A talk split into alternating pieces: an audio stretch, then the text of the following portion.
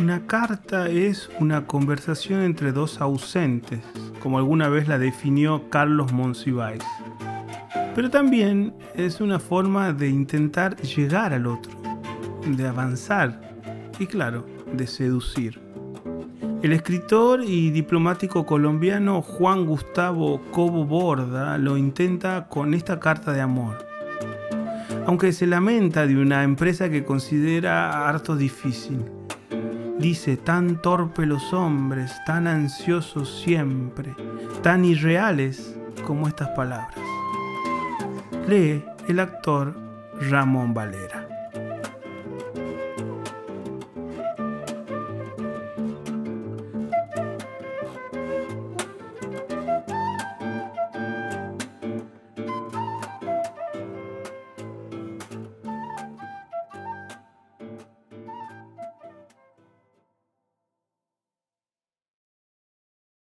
Querida mía, ¿podrán las palabras seducir? ¿Lograrán ellas avanzar hacia ti con ansiosa timidez y rozar una mano, un rostro, una nuca? Porque la página es el cuarto donde todos los juegos se pernoten, porque este rectángulo blanco alberga todas las imaginaciones posibles, lo que tú has soñado, lo que he ansiado, lo que quizás ninguno de los dos sabe bien cómo se llama. ¿Sí? Confiemos por un momento en el conjuro de los vocablos. Ellos te traen aquí, buena como el pan, ácida como el limón. Las equivocaciones reviven risueños errores que no valen la pena. Tan torpes los hombres, tan ansiosos siempre, tan irreales como estas vagas palabras. Basta leer las cartas de Rilke a Benvenuta ver cómo Benvenuta sí clava los pies en la tierra y concreta al volátil, cobarde e hipocondríaco Rilke. Ahora también quedan las cartas de Benvenuta. Justa inmortalidad. Eres una, eres dos, ¿cuántas eres? Quiero sentir cómo las palabras fluyen sobre el papel, pluma leve, tinta negra, y llegan hasta ti, la lejana, la ida y recobrada la que tanto tiempo durante tantas horas ha rondado por mi mente. Esa mente ya vacía, esa mente que quisiera ágil, depurada, certera para gozar entrelazada con la tuya, la pura alegría de intuirnos en la distancia salvable. Humor, goce, la cariñosa sensualidad de dos almas que se ríen y se desean lo mejor. ¿Podré salir? Romper el cerco, bailar eufórico en la entrega como el bonsai que solo produce naranjas porque sí, más allá de quien las recibe, mucho más allá de quien las saborea? No hay nada que contar. La vida se va. El tiempo insensibiliza cualquier afecto. La rutina nos protege del terrible milagro. Aún así, confía en tu insensatez. Tengo una fe infinita en el error. Quisiera equivocarme apasionadamente.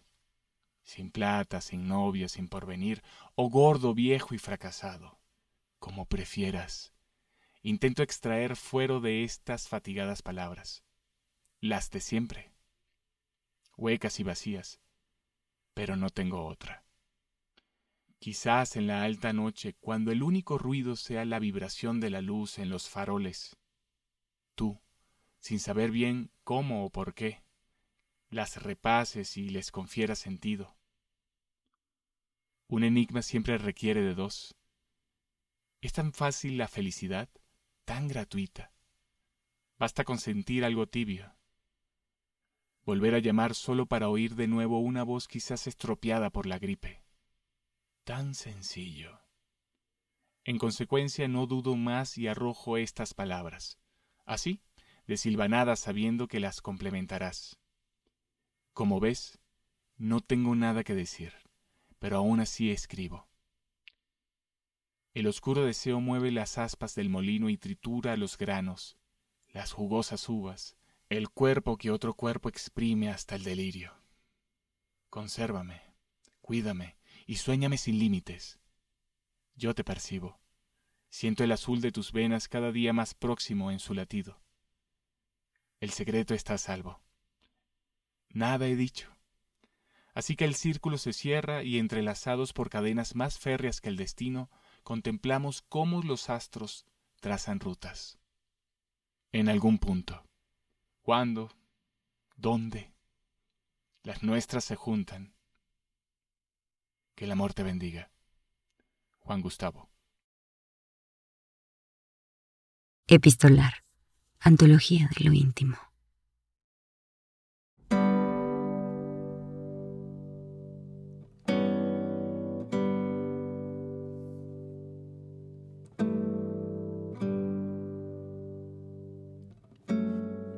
Epistolar, un podcast producido por Diego Gemio y Tomás Spray.